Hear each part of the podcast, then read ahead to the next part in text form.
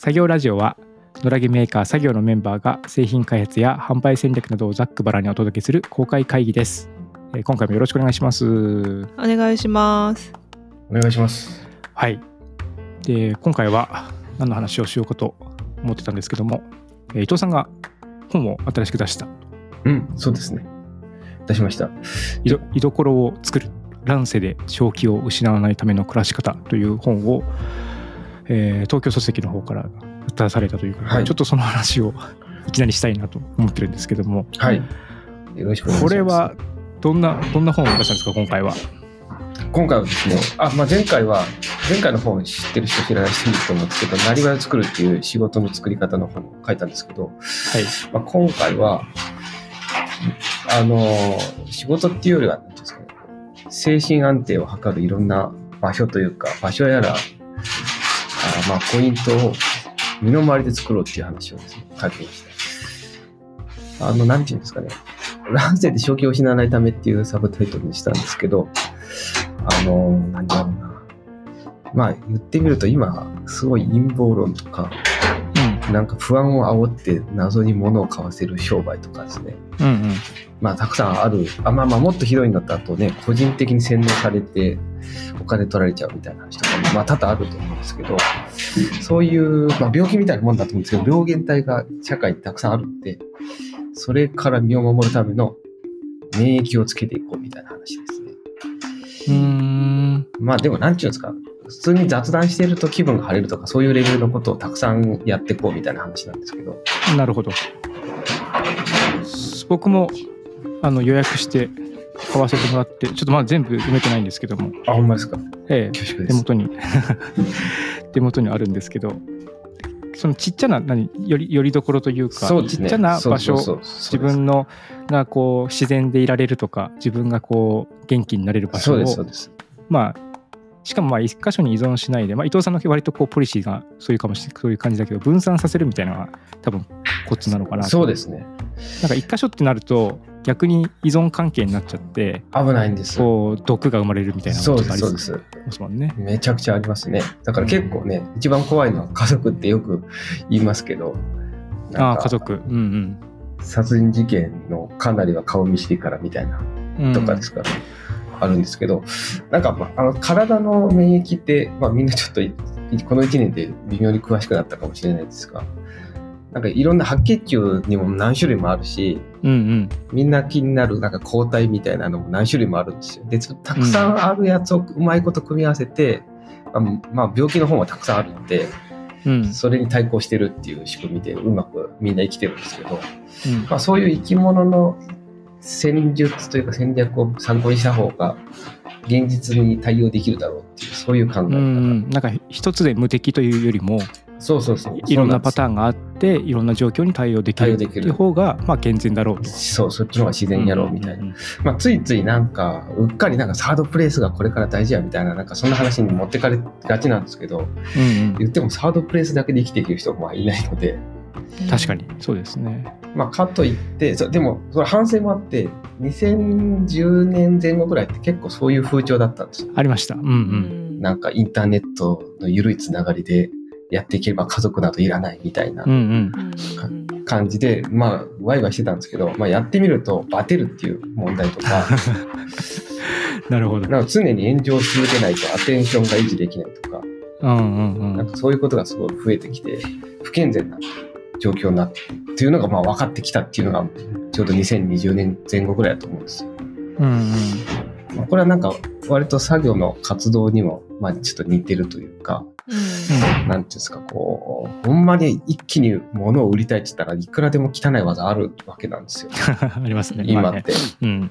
本とかもなんか、10冊買おうみたいな、なんで10冊買わなあかんねんみたいな話もあるんですけど、うん。まあ、悪く言えば信者商売みたいな多いし、ファッション系とかでも、スーパーインフルエンサーが、なんかブランドやるみたいなのが多いうんううんん。わけなんですよ。でも中身は結構真面目にやってる、あの、メーカーのデザイン、バンバン盗んでいくみたいなう。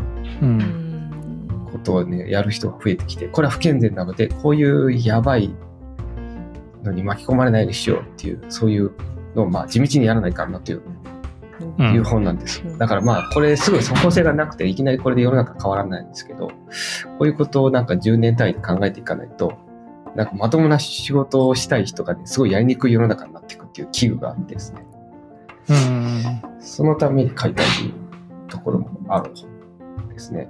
なるほど。そうなので、まあ、たくさんね結構たくさんの種類の居所について勝手に考えてこう 説明しました。考察をそうでその居所の中で、まあ、僕が実は関わ関わりのある居所居所もいくつか出てるな研究があってあの、まあ、和歌山ですね和歌山で、えーいくつか居所を作るっていうところで僕もあの岩崎さんもうん参加していてその辺の話も書いてましたよね。そうです。この辺の話も書いてますね。和歌山の話は、なんかこう、まあ、熊野っていうすごい山奥に、まあ基本的にみんな都会に住んでるんですけど、まあ、京都、岡山、岡山はまあ大都会ですけど、東京と。まあでも田舎に一つの拠点を作るっていうのが、まあいろんな意味でいいいいやろっていうんで、空き家をみんなで直して、たまに行けるようにしようみたいなことをやってましたね。そうですね。うんで僕もそれに参加して空き家の解体したり床張ったりみたいなのをしたんですけどちょうど僕その会社を辞めて独立しようっていうタイミングでそこにこう参加するあそうそうそうっていうのがあって、そうですよね。ええでたまたまやっぱりなんか同じような境遇というかなんかちょっとこう行き詰まりを感じるとか自分で独立するとか起業するのを考えてるみたいな人が割と集まってきてた感じがあって、そうですね。うんやっぱそういうタイミングででしたね。面白かったですねあれは。そう、だから関西からも東京からもいろんなとこから人が来てるんだけど、なんかみんなたまたま転職、会社そうそうそう。一回辞めて次の展開を考えてるみたいなタイミングとかが。そうそう。なんか何かしら次のステップを考えてるみたいな人たちが揃ってたから結構ゆ夜遅くまでそういう話をしたりとか、うん愚痴を聞いたりもしたし未来のことを話したりとかいやいや、したりして本当ですね。うん、まあ冒頭に言ったこう雑談をするっていうことなんだけどただ一つち普通の雑談と違うのはこうみんななんか何かを求めて山奥に来てたっていうね。条件があったからうん。みんなこうそれなりに深く考えた上でみんな来てるっていうことがあって。そうなんそれはちょっと熊野の良さで、遠すぎて、なんか、そうそうそう。ある意味、なんか、簡単に来れないっていう。そうなんかすごい選抜を勝ち抜いてきた人みたいな感じになってるから 自動的に。だからあのみんなこうはなんですかね今今でもやっぱり交流あるし結構あの影響自分自身にも影響を与えられたなって気がして、ううんんなんかああいう居所っていうのはなんかその大事ななんかその別にかっこいいもんでもないしすごいおしゃれってわけでもないしけども、まあ、素朴にこう素直に自分の話ができたなっていう部分ではすごく良かったなと思うんですよね。なんか伊藤さんは本であのまあ価値観がちょっと似ているとかあの倫理観がこうああ、はい。近,、ね。近しい仲間が集まるみたいなこと書いてたんですけど、うんう私はあの熊野のあの家とかはもう何ていうんですかね新しい価値観をもうあ浴びた場所みたいな感じで もう目からもう鱗が落ちまくってく何この世界みたいな。今までやっぱ会社員で普通に暮らしてたもんですから伊藤さんの考え方とかにもびっくりだし、なんか自由な働き方とか暮らし方してる人たちがいっぱいいるっていうのもびっくりだしみたいなもう本当に忘れられない確かに。経験でしたねあれほんま。うんうんうん うんまあ、それなんか、その上でも、まあ、一定のなんか倫理観は共有されてるから、まあ、うん初対面だけど、あんまりストレスなくお話できるみたいな。まあそうですね。そもそもその前にあの伊藤さんと喋ったりあのなりわいを作るを読んでるんでその辺はまああの素地はあったみたいなことだと思うんですけどそれにしてもなんかすごかったっていう感じですね。うん。すごい楽しかったですよね単純に。うん。いや、なかなか貴重な経験。ねなんか不思議なもんで岩崎さんと僕はそうん。の全然そのなりわい、伊藤さんのなりわい活動とか熊野とか関係せずに、うん。京都での飲み屋でこう何度かばったり会ってるみたいな感じなんですよね。そうですよね。本当。全然関係ないとこで。うん。ココボンゴっていう超バスへのバーで僕が入り浸っていた時に、まあ岩崎さんも何度か来てこうお話ししてみたいなのでそうですでね共通の知り合いがいてね。そうそうそう。彼女に連れてきてもらったみたいでな、まさかうん。そので岩崎さんはまあ独立するって話をフリーランスになるって話を聞いてああ頑張ってほしいな岡山行くんだ寂しいなっていうふうなのをちょっと思ってたんですけども、うん。でまさかそこから伊藤さんとつながり和歌山に来て作業が始まるなんていうのは当時は全いやく思ってなかったので。本当に本当に。ね、うん。あれ長山さんもこのグループチャットにいるみたいな ななんでみたいな。そうそうそう。なんかそんな感じはでしね。てなはてな。ね、うん。ほんまに。でたまたまこう行きの車が一緒になったりとか、うん。うんそういう話の中でこう作業の目というかうん。うんうん。最初何でしたっけ？エコカップかなんかの話してたんでしたっけ？僕はそこはあんまり知らないんだけど。そうですね。最初に、もう今はない環境省のなんかデザインコンペみたいなのに、ある種作業の原型になる、うんなん。か野良着をもう一回で、まあ、デザインし直そうみたいなプランを出して、うん。なんかそれが賞金もらえたりしたんですね。うんうん。そうですそうです。うん。で、まあ、賞金もらえたので、ありがたいことに一応試作品が作れるので、試作品を作り、うん。みたいなことをやっている中で、あ、なんか最初は、えっ、と、まあ、それとは別、それとは別に、なんか、キャンプ場を熊野でやろうみたいな話がああそうったそうそう。そうんですよ。あそうだそうだ。うん。そうキャンプ場経営にこう参画できないかと思ってプレゼン資料作ったりとかいろいろやったんだけど、うんうん結局なかなかその外からは関与するのは難しそうだって感じで、そうそう指定管理者ですよねなんかね。うんそうそうそうそうう。そう、ん一応公募があったので応募したんですけど、うん。まあ、これは、それ自体は、まあ、審査が通らなかったので、うん。あの残念っていう感じだったんですが、まあ、その流れの中で、まあ、なんなんとなく3社でいい感じの連携が取れたので、うん。作業を立ち上げるにあたってどうしても僕はあんまりその服を作って売るっていう業界いなかいないので問題点はそこまではっきりしなかったんですけどやっぱどうしても一般的にはあの小売店に売っていただくみたいなことにメーカーがなってそれで追い込まれるっていうケースがすごく多いから、まあ自分たちで、まあオンラインとかで売れるようにならないとうん。いいものづくりもできんぞみたいな問題意識を岩崎さんが持っておられて、うん。そしたらじゃあ長山さんに参加してもらったらいいのではないかみたいな話になったんですな。うんうん今でこそ D2C とか言ってるけど、うん相当早い段階でそういう話だったっていうことなのかな。手前味噌で言うと。うん2014年ぐらいですよね多分、うん2013年とか14年とそうかですね。ですもんね立ち上げが15年なんでその前から喋ってましたもんね。うんそうです、そうです。うんまあ、D2C っていう言葉自体が今、今そんなことを言っているのかという気もし したのだが、まあまあ、そういう業界が大きくなったっていうことなんでしょうけど。うん、まあその大手にも響いてきてるということだと思うんですけどね。そうですね。うんうんまあ、必然的にでも小規模からやろうと思ったうんらそういうことを考えるのは、まあ、僕らは逆に生き残らない生き残るためにみたいな感じそうですね。うんええいきなりこれのそうです。なんか一般的にね、なんか誰か個人がやってるように見えても、後ろにオーナーがいて、ちゃんとなんか出資したりとかっていうケースもまあ多いんですけど、多いですう多いです。うちは作業の場合はもうまるでないので、そういうのが。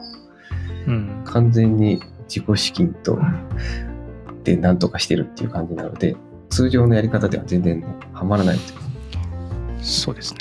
そうですよねだからもう私も、えっと、創業補助金とそのエコジャパンカップの賞金、うん。また別の伊藤さんとのペアで出したものとはまた別で出してそこで賞金をもらったりとかして。とかなんかあとはクラウドファンディングで最初からうんうんね,、プロトタイプを販売したりとかであの無借金で今までずっと来ているっていうのがそれもすごいですよね。そのなんか雪雪だるまみたいな感じ わらしべ長者みたいな感じでそうわらこうわらしべちょっとずつあの。種を大きくしていってっていう感じ、うんまあ多くの人がそこでこうやっぱりお金がないとっていうところでお金を借り入れて。やるっていいう選択を、まあ、取るけどもうん。まあそうではなくてこうできることを積み上げていって形にしてきたっていうスタイル、まあその分ちょっと時間はかかってるけどうん。まあでもそこその場その場でこうやっぱり得るものもあったので全然無駄になるかっていうとそういうわけでもないですからね。うん。まあ、それもまあ、それぞれ分担、分野が分かれてるので、ほとんど、お互いのやる仕事にはおお任せしてるという。うん。でも確かになその僕とかその居所の話はエンジニアコミュニティってエンジニアにもやっぱいろんなコミュニティがあるんですね。言語だったりとか、その開発のスタイルだったりとか、で僕もいろんなところにこう顔を出したりとかしてそこでいろんな人とお知り合いになるしっていう、まあ、自分の専門領域でのこううん。コミュニティ活動みたいなのもあるし、うん。まあ、かたや別にその作業とか先の和歌山の話とか全く別な全然こうかすりもしないようなところでもこうにも場所があるっていうのは、うんまあ振り返ってみるとその今ここに書かれてる本で言われてることを、まあ、自然にやってたなっていうところもあるし、うんうん。まあ、それが結構自分のなんていうんですかねこうやっぱりよりどころ分散していたのは自分にとっても良かったなって今でも思いますね。うん。なるほど。どの辺がうん実感するところですか？よ、よ、よかった。そうね、それさっき岩崎さんが言ってたあの価値観目から鱗が落ちるみたいなやつあるじゃないですか、はい。言ってたじゃないですか、うんまあそそれですよね。その片方によらないという、うんううん。ん、片方によることがないので自分で自立できて依存を防げるみたいな。あその多面的にものを見れるっていうとこうちょっと一般的な話になりますけども、あ。はい。まあ、それがこう場所からも得られるみたいなのはあったなっていう気はします。うんうん例えば、まあ、ともするとこうい移住者コミュニティでこうギュッとなっちゃうとそこでなんかやっぱりうん。うん。ねその例えばこう反ワクチンみたいな方向に例えば行っちゃったりとかしてああ、考えの偏りが。そうそうそれはそれでこう偏っちゃったみたいな感じになっちゃうし、逆になんかエンジニアでもこうすごい強いコミュニティとかだと、はいちょっとちょっと排斥的になっちゃったりとかっていうああ。ことがあったりとかそういう問題があったりとかするけど、まあ、もうその辺をこうニュートラルに、うん、うん。できたなっていうのは良かったな。確かに、それは健康的かもしれないですね。精神的にも。うん。なるほど。だからまあこう、まあ、本の話になって恐縮ですけど、その居所を作るというのはあくまで仕事の話ではなく、単純になん。か気分とか、まあ、考え方がスカッとできるような場所を持っていこうみたいな話なん。ですけど、なん。かそれが逆、意図しない形で、まあ、仕事につながることが割とあるのは確かなんですよね。この作業もうんまあ実際そんなと確かころで。にそうですね。こういう特段目的なくなんか空き家をみんなで直そうやって集まっていたところで、まあ、たまたま得意分野がうまく相性がよくそれぞれ違う人がいたので、じゃあ何かやるかみたいなので仕事ができたっていう感じなんですけど、これがもし、まあこういうのなくて、なんですか、まあ仕事的に真面目にやってれば、検索して専門家を探して、うん。あの、い見積もりをいただいてお願いしますうんみたいな感じになると思うんですけど、まあそれはそれでいいんですが、なんか、まあ、特に作業みたいなちょっとチャレンジャー企画だと、うん、すごいやりにくいっていうのは、あるんですよね。そうですね。融通が効かなくなりますからねそのうん。正面玄関から行くと。あの、ちょっと追加料金がかかります、これは、みたいなとかがどんどん増えてって、じゃあやめとこうかみたいなので、なんか、チャレンジしにくくなっていくと。いう。うんうん。僕もちょっと前まであの自分の事務所を、まあ、オープンにして自分でたちで直しながらうん。やってたんですけどもちょっと諸事情あって閉じちゃったんですけど、うん。うん。その時もやっぱり人の出入りあってそこから人との交流もあったしうん。まあ単純になんかこうなんですかね仕事以外のことにみんなで打ち込むと単純にこうスッキリするみたいなの ありますよねなんかペンキをみんなで塗って塗り終わったらあよかったねみたいな、あるんですね。それは結構重要な話ですね。うん、特に僕の業界とかみんな机に座ってるからみんなつペンキ塗れると嬉しいみたいなのもあるし、うんそれは確かにね。仕事の健康上重要かもしれないですね。そうですね、うんまあ、実際不調が出ますからね。えーなんかずっと同じことしてると。いやそうです僕もだから去年とかずっと家にいるからちょっとやっぱ不調気味でしたからねそうなんですよ。ん結構ね、一般的なんですよね。この1年間。割となんか、一年中元気でしたっていう人そんないないんじゃないですかね。うんそんな気がするやっぱり浮き沈みはあったと思うしそれが例年より大きかったと思いますねまあ、大体みんな自分だけ調子悪いんかなと思っておるけど、なんかたま久しぶりに友人に連絡取ったら、最近調子が気分的にもなんか、うん。なんかいまいち浮き沈みがあってみたいな、えあなたもみたいな、この人元気やと思ってたけどなって、まあ、イメージにしかないんですけどね。ううん。んそうだ、それをもうちょっとこう自覚的に回復していこうっていう、そういう作戦の話ですね。うん。まあ、作業を来たところで別に精神的に元気になるわけではないような気もするが、でもまあ、どうやろうな。まあ、基本的に外に、ね、出ていこうやっていう道具なんで、まあ、農家の人はもちろん日常の仕事として使うでしょうけど、まあ、そこまでたまに作業するよっていう人も、まあ、服があるとやろうかって気になっていただければ、それはそう最高ですですねなんかこう、うん、その服を着たらちょっと外出ようかみたいな感じの気持ちになれると嬉しいですねありがたいことですね。一応、今度やるクラウドファンディングで、あの、傘、被る方の傘をやるんですけど、まあ、去はい。年、ちょうど1年前は別の、あの、和紙で畳める帽子を作ったんですけど、うん。まあ、あれ、あの辺も、なんかこう、天気がめっちゃいい日に、いい感じの帽子というか傘あったら出かけたくなっていただければ最高やなと思っておるところなんですよね。あじゃあちょうどクラウドファンディングの話になったんでクラウドファンディングのお知らせを先にしましょうかそうですね。いくつか今までもクラウドファンディング幕開けさんで出させてもらって、えーまた新商品もクラウドファンディングで出していこうと今準備中なんですよね。そうです。今ちょうど原稿を書いたりしています。うん、はい、次は何を、次はまたあの被り物でうんうんあの先ほど伊藤さんが言った傘の、えー、と2年前に出していたものの改良版っていう形ではい、あのデザインし直して傘っていうのはいわゆるあのこう雨の日に差す傘ではなくてあれですよねなんていうんですかねかぶる方の傘？か？ぶる方のかぶる傘傘竹辺に立つのですね。傘ですね。はいはいはいはい。これはね、英語にできないんじゃない？英語に無理やりしても、せいでバンブーハットぐらいしか出てこないですね。ああ、あーなんか日本独自でもないなアジアジアジアまあアジア。圏ですね。だからね、多分竹とかで編まれたやつを見てバンブーハットって書くぐらいで、まあハットに近いのか向こうから見ると。そうですね。まあ、ハットでいいのかっていうと、まあ、まあ、まあ、ま たちょっと違いますけどね。まあ、該当するものはないという感じでしょう。うんうん。これはまたなんでこの商品を今回出そうと。いやこれはもう単純にその傘の。ポテンシャルが高すぎるというか、あのー今まで私はまあ全くその使うシーンに出会ったことがなかったんですけどはい。何だったかな？何かのきっかけでその傘をかぶるきあのタイミングがあって、うん何だったかな？忘れたんですけどちょっときっかけは。でその時に、あのまああの竹で作った傘とうん。あとはこの土台針金に竹をぐるぐる巻いてあの傘と頭の間にこう置くような土台みたいなのをあのこう紐で顎に縛るんですねこうキュッと、うんうんうん。それで傘を固定するっていう。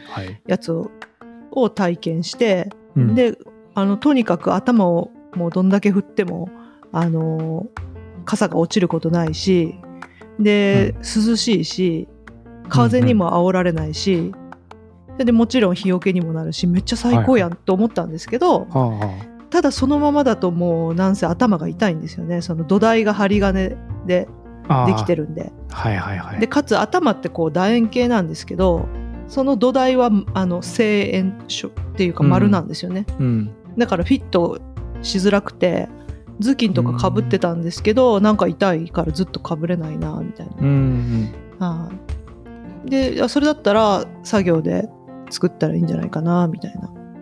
なるほど。そういうきっかけでしたね。じゃあ結構日日差しが強かったりする中で屋外で作業するときにうん。の過疎な威力をこう岩崎さん感じてそれを作業で出したいそうです。しみじみいいなと思って。なんかなんで日本でこもう廃れてしまったんだろうって不思議な気持ちになるぐらい確かになんかその一時期、まあ、日本の夏がどんどん暑くなってるし日差しもこうガンガン厳しくなってるからなんか男の人でも日傘使おうみたいなムーブメントがあったりもするけど、うん。この傘は確かにいいですね。風に煽られにくいし両手使えるし、そうそうですそうです。うん、なんか2年前にそのさ一番最初の「よけ傘」っていうあの、うんうんうん。あのファーストプロダクトを出した時はにもすでにもうアウトドアメーカーさんとかがその布でポリエステルのあの防水なんか撥水系の生地とかでその傘の形をした帽子とかを作ってるところもあったんですけどえなんかそそれはそこまでやっぱその帽子と変わらないというかえうん。あのそこまでしっかり形を保てるものでもないしまあ生地にも通気性がない分ちょっと蒸れやすいみたいなところもあったりして、うんうんううん。ん、言ってもまあ傘のをモチーフにしたアウトドアの帽子みたいな感じなんです。まあうん。まあここまでこれが作られるようになっただけではまだマシだいぶマシなんですけど。うん。今回僕らが作るのはこの素材は？素材はバッカンサナダっていう、まあ、麦わらですね。うんうん。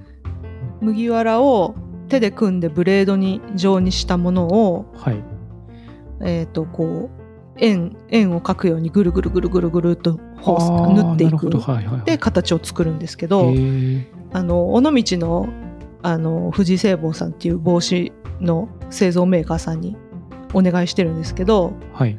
彼らもいあの今まで作ったことがないって言ってましたね。あうん。なるほど。えそれか傘自体は作ったことある？いやないって言ってました。あ傘はあ傘も初めてで、はい、まあ本来は竹で作ることが多いからまあ、素材がもともと違うっていうのもあるとは思うんですけど、はい、だからまあどこにもないかもしれないもしかしたらと思って。そっか。よくまあ見ると、まあ、ちょっとあのくこの放送このポッドキャストが公開される時には多分きっとリンク貼れると思うんで皆様にも見ていただきたいんですけども。うん。あのちょうど何ですかね。その帽子といわゆるそのひ傘のうん。中間というかうん。めちゃめちゃこうガチの硬い竹で編んだ傘でもなくかといって麦わら帽でもないみたいな、うん。まあ、僕も初めて見るような感じの形状ですね。そうですね。麦わら帽子って大これ大正かな？大正時代ぐらいに日本に登場したんですけどまあでもその頃には多分急速に傘文化が日本で近代化の中で失われて、うんまあまあ多分おしゃれ用品だったと思うんで当時もうんうんよもやそんな農具に麦わら使うかみたいな発想を考える人はいちょうどいなかったとことなんでないかなと私は推測してるんですけど、なるほどね。まあやっぱりちょっと麦わらの唯一の欠点はあの雨に弱いんですよね。はいはいはい。はい、だからあのー竹だと多少は雨は大丈夫なんでしょうけど、うんだからまあ麦わらは傘に使われなかったんじゃないかなと思うんですけどね。どうん。この製品は撥水性とかは？まあ天然の素材なのでまああるのはあるんですけど多分その日本のそういう規格としてはうん。雨に濡れないようにしてくださいっていう注意書きを書かざるを得ない感じではありますけど、そうですね。まあいきなりね、ちょっと雨濡れてぶっ壊れるってことはないんですけど、うんまあ多分カビが、カビ生えてクレームが出るのが嫌だからそういうふうに念押しをなるほど。するんやと思います。あの防腐剤のコーティングとかはしてないんですよ。あもう本当に天然なんですね。天然麦わらなんで、だからその辺の管理をとかお手入れみたいなのはちょっとあの必要っていう感じですね。そう、だからまあ濡れてほったらかししてると多分カビ生えちゃうんで、なんかちゃんと乾かすとかやってれば、そんなに致命傷が、もちろんね、だって自然界で生えてる麦だから、うん濡れると即死っていうことはないとは思うんですけど、うん。うんまあでも、なかなか推奨はできない。まあ個人的にはチャレンジャーがなんか隠し部自分で塗ってみたりとか、雨でも使えないかってやってくれると面白いですけど、なるほど。自分で改良して。そうそう自分で改良して、まあ雨、実際雨に使えたら結構便利で、うん。例えばなんでしょうね、まあ両手塞がる人、なんかああんまないでしょうけど、雨の日にベビーカーを押さなければいけないみたいな人とか、めっちゃ役立ちますよ。うん。確かにね。確かに。ベビーカー、まあ、よくね、お母さんもやらお父様がベビーカーを片手で押しながら自分の肩で持ってるので結構大変な、そうやなっていううん感じで見てるので。うんいやでもそのひまあその雨じゃなくてもひ日傘とかもやっぱりベビーカーをしてると日傘させないしああ、難しい。それこそね自分の子供に日が当たらないように日傘も、あのベビーカーの方にかけて 押したりすることもあるから、うんその時に自分の両手ねまあ、日傘はしてるけどさらに自分も守れるとかっていうことにも使えるかもしれないそうです。だから結構どう、素晴らしいですよね。両手が使えるのって。うんそれはやっぱ大きいよなそうだから結構ね、なんか暮らしやすくする道具って、もうもうすでにある程度生み出されてるんですけど、なんでか知らんけどうん使わなくなっちゃってるみたいな、まあ、空気感、ただ見た目の問題とか、そういううん。イメージだけの話で捨ててるものが多いので、まあ、作業としてはそういうのを一個一個拾っていきたいといううんうん意気,、込みですね。そうですよね。なんか都市生活の風景に合わないっていう感じですよね、傘とかは。うん、きっとそういう理由。でしょ。まあやっぱね、うん。時代劇かって思われるというパワーがあって、うん。アウトドアブロガーの人ですら、なんかまだはや流行るのは先の話かなみたいなことを弱って書いちゃうぐらいなので。ううんうんうん。なるほど。じゃあちょっと皆さんもぜひそうなんです。クラウドファンディングの方ちょっとチェックしてみてくださいぜひ。そう、だからこれうまくいけば、あ、今の時代に傘を作るならこれが一つの形やっていうのがね、できると面白いなと思ううん。ことです。ちょっと頭痛いっていうのはほんま問題で、昔はそうだねそこはね。うん。多分ね、身近にそういう傘職人というか作ってる人がいて、なんか俺の頭のサイズこんなんやからこういうの作ってくれやって、直接しゃ対話しながらものを作ってたから、まあいいいいんでしょうけど、今は別にそんなんできないから。そうでしょうね。お百姓さん、まあ、自分でね調整したりとかね、うん。いろいろ各自で工夫したりとかもしてたかもしれないですもんね、うん。そうそう、買った後自分で調節とかもねできた人が多いので、うん。まあ理想はそこまでいけばいいんですけど、まあちょっとそれは今現代社会では難しいって、ある程度フリーサイズでもみんながかぶれてヒットするっていう素材を考えればっていう。んで、麦わ麦わら帽子、あ麦わらじゃないかっていうことなんです。はい、うん。感じです。反響が楽しみですねそうですね、ぜひかぶってね、新たな傘の形をみんなで開拓してできれば最高ですね。はいであとは、えーお知らせとしては、えー宮城の更衣室はい。メゲさん。で、えっと、作業の、えーお洋服を扱うイベントが3月26日から4月の18日まではいあると。ついにシーズンが始まりますので、販売会シーズンが。はい。えーこの後もいくつか販売会は？そうですね、もう定期的に、うん。まあでもゴールデンウィークぐらいまでは入っている感じで、あとはまたいきなり飛んで秋ぐらいに、うんうん。もう、あの、もう、ほぼ11、え、11月とか、なんか埋まりそうみたいな。あそうなんですね。なぜか。はい、そうなんです。飛び飛びなんで、その、あの、まだまだ販売会してみたいというところがあれば、はい個人、法人、店舗か限らず募集したいと思っております。うん、これこれメゲさんってはい。か貸衣装屋さんなんですよね。あ、そうみたいですね。うんこの間、あの、初めてうんうん、ミーティングというか顔合わせでお話ししましたけど、貸衣装屋さんですね。そういう、なんか婚礼衣装とかって言ってましたよね、本当に。そう婚礼衣装の貸衣装なんだけどいわゆる昔からあるようなこう街の貸衣装とは全然違ううん。めちゃめちゃ面白いか感じのところがあるので、あの作業の服とも全然マッチする感じだし面白そうですねここは。ね。まあ、今回の企画は野良着店っていうくくりで、うんうん。あの作業だけじゃなくてあとふ2つ、うん。あのとの2つのブランドさんとの合同店みたいな感じになるみたいなのではい、作業以外にも野良着が見れるという、うん。えー。はい。そういう感じだそうです。ぜひ、ええ、足を運べる方はぜひ足を運んでみてください。では、今回はこんな感じかな。では、えー作業ラジオ第4回お届けしました。えー皆さんまた感想などあればぜひお寄せください。それでは次回お会いしましょう。さようなら。さようなら。はい、ありがとうございました。